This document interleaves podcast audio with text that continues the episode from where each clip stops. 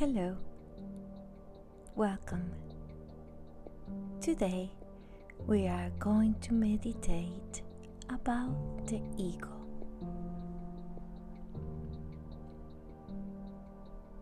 If you haven't done so, just make sure you sit comfortably with your legs crossed and your spine align. You can use a wall if it makes you feel better. You also have the option to lie down and relax.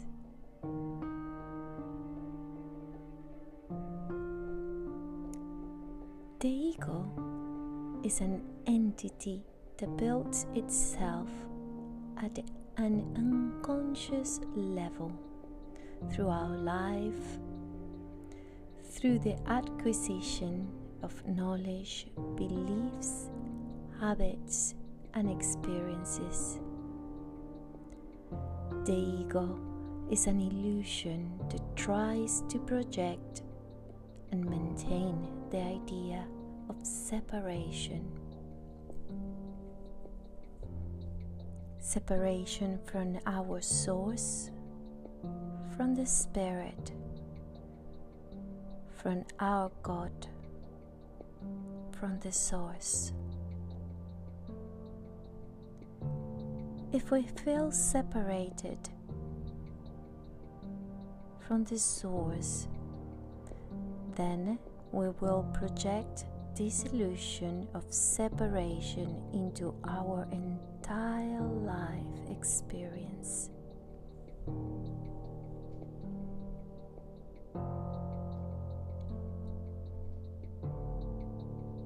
If we feel separated from others, either with a feeling of uh, superiority or inferiority through judgment, regret, rejection, hatred, pride, arrogance, that is through fear.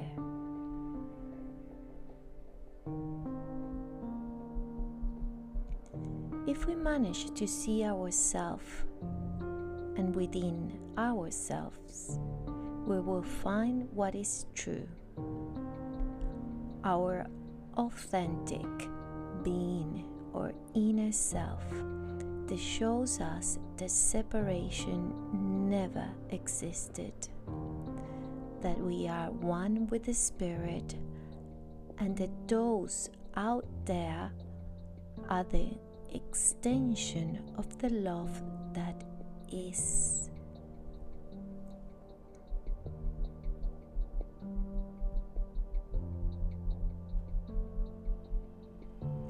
Light and love dissolve all presence of the ego, since it heals our mind from the idea of separation, restoring unity.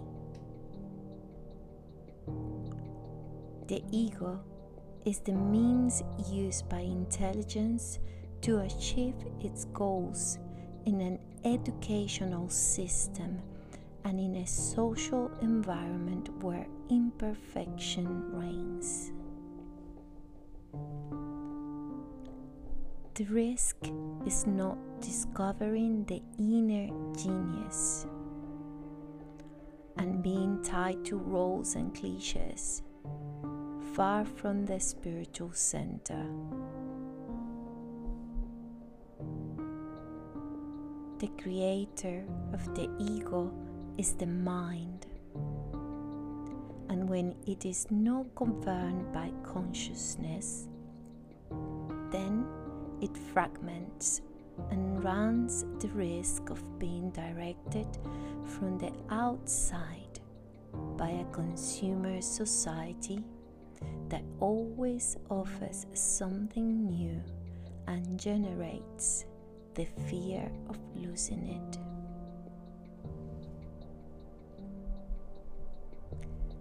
The ego is a social need. Society foster the ego because it can be controlled and manipulated.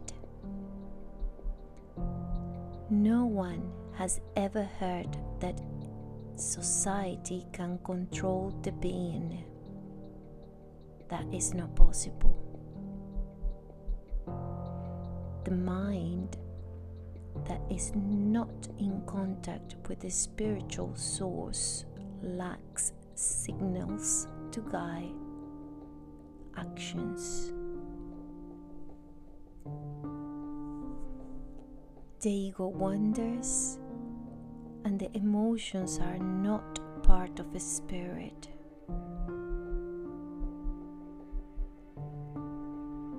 When the emotions are dissociated from the being, the successes are fleeting and the traumas are internalized. However, anchor to the spirit, they provide the sensation of unity, love, integration, and peace. This morality of our society is based on rewards and punishments and drives to create an identity, the ego, that allows the individual to function socially even if he feels that everything is a lie and experiences the absence of love.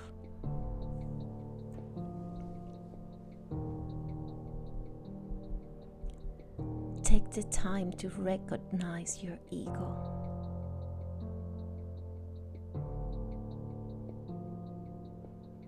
This is the time to confront what perhaps you have avoided for a long time.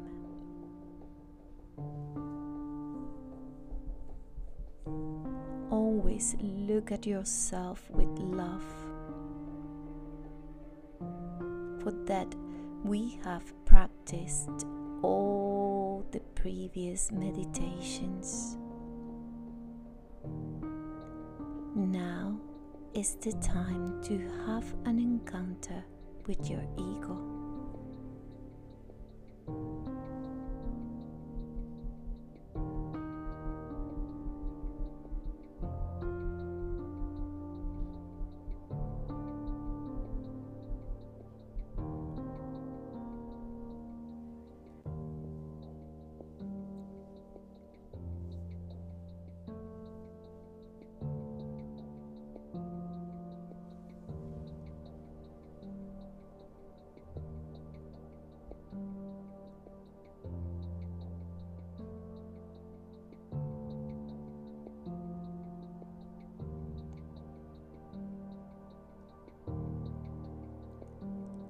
Listen. The process of change begins when we stop judging and valuing ourselves from the outside. When we give up the idea of imitating fashion or the rich and famous. You have been disconnected from your real identity for a long time. Perhaps you did not even suspect that real self that is within you because it was hidden.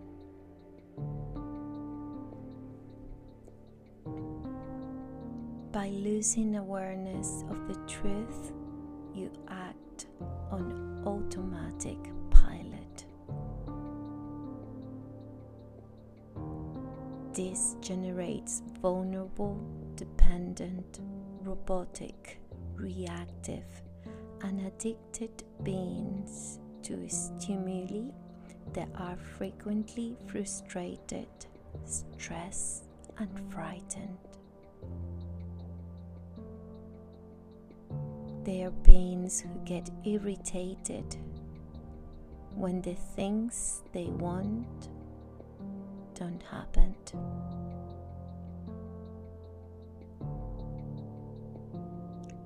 The ego always finds reasons to suffer with excellent arguments. It specializes in creating victims who suffer injustice. One of our favorites, if you m- might let me say, is the day that you have this or that you have that, you can be happy.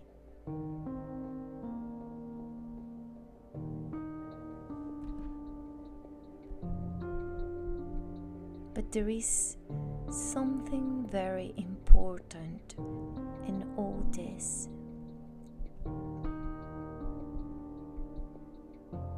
The ego must be known and accepted.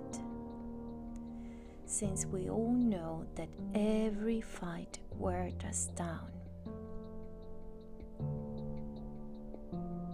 we must thank it for having been built. It's been and it is very useful.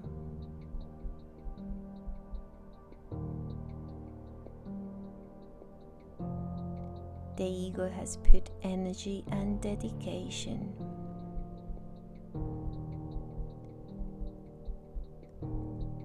On a practical level, the ego is nothing more than the tool that helps us organize the different aspects of our personality so that we can function in the world.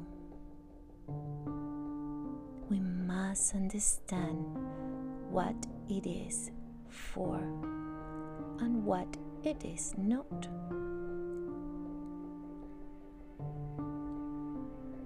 Makes things easier for us and what make them extremely more difficult.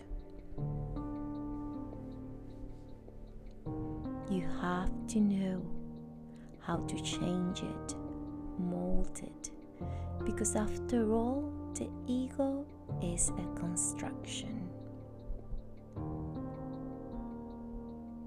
It was an unconscious and automatic construction made without paying due attention.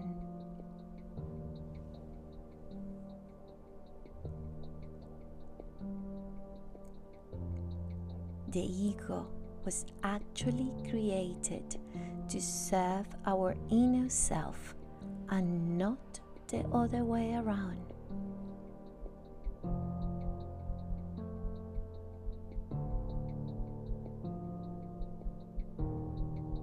Best way for the ego to fall is as dry leaves fall from the tree, doing nothing more than noticing its presence. Dry leaves are blown away by the wind.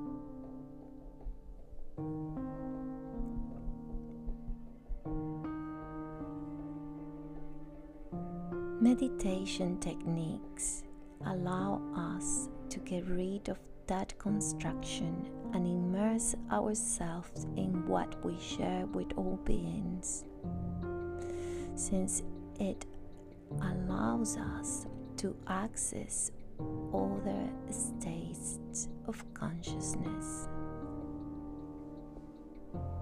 It is difficult to get rid of the ego. Although you are more aware that it exists, you have to stop being its victim. Learn to handle it. Pay attention to the dialogue with which one speaks to oneself. You are the architect of your destiny.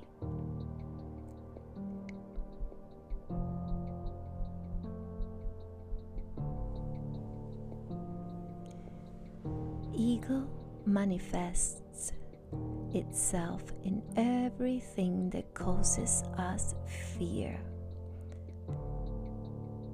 discomfort, unease, irritation, concern, worrying.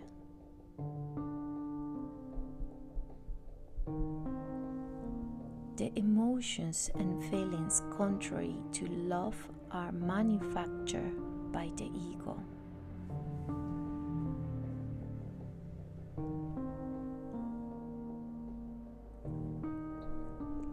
Do you have any visions that point out difference of any kind? It is ego. What do you judge? It is ego. What offends you? It is ego. What makes you doubt? It is ego. What do you fear? Also ego. What makes you suffer? It is ego.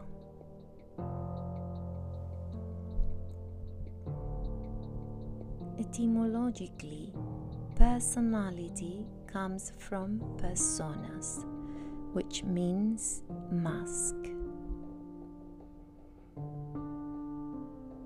Personality is therefore a set of masks of egos.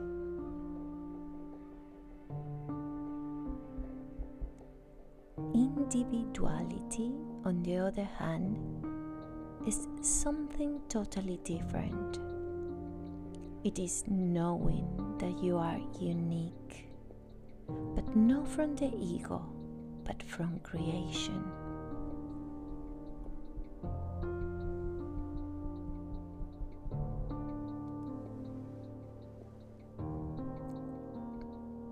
Deep breath.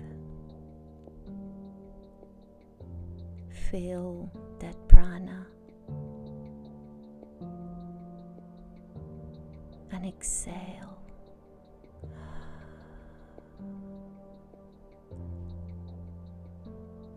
Whoever knows his ego knows how illusory the world is, knows that things are ephemeral. Who knows his inner self knows God, knows well the things that never change.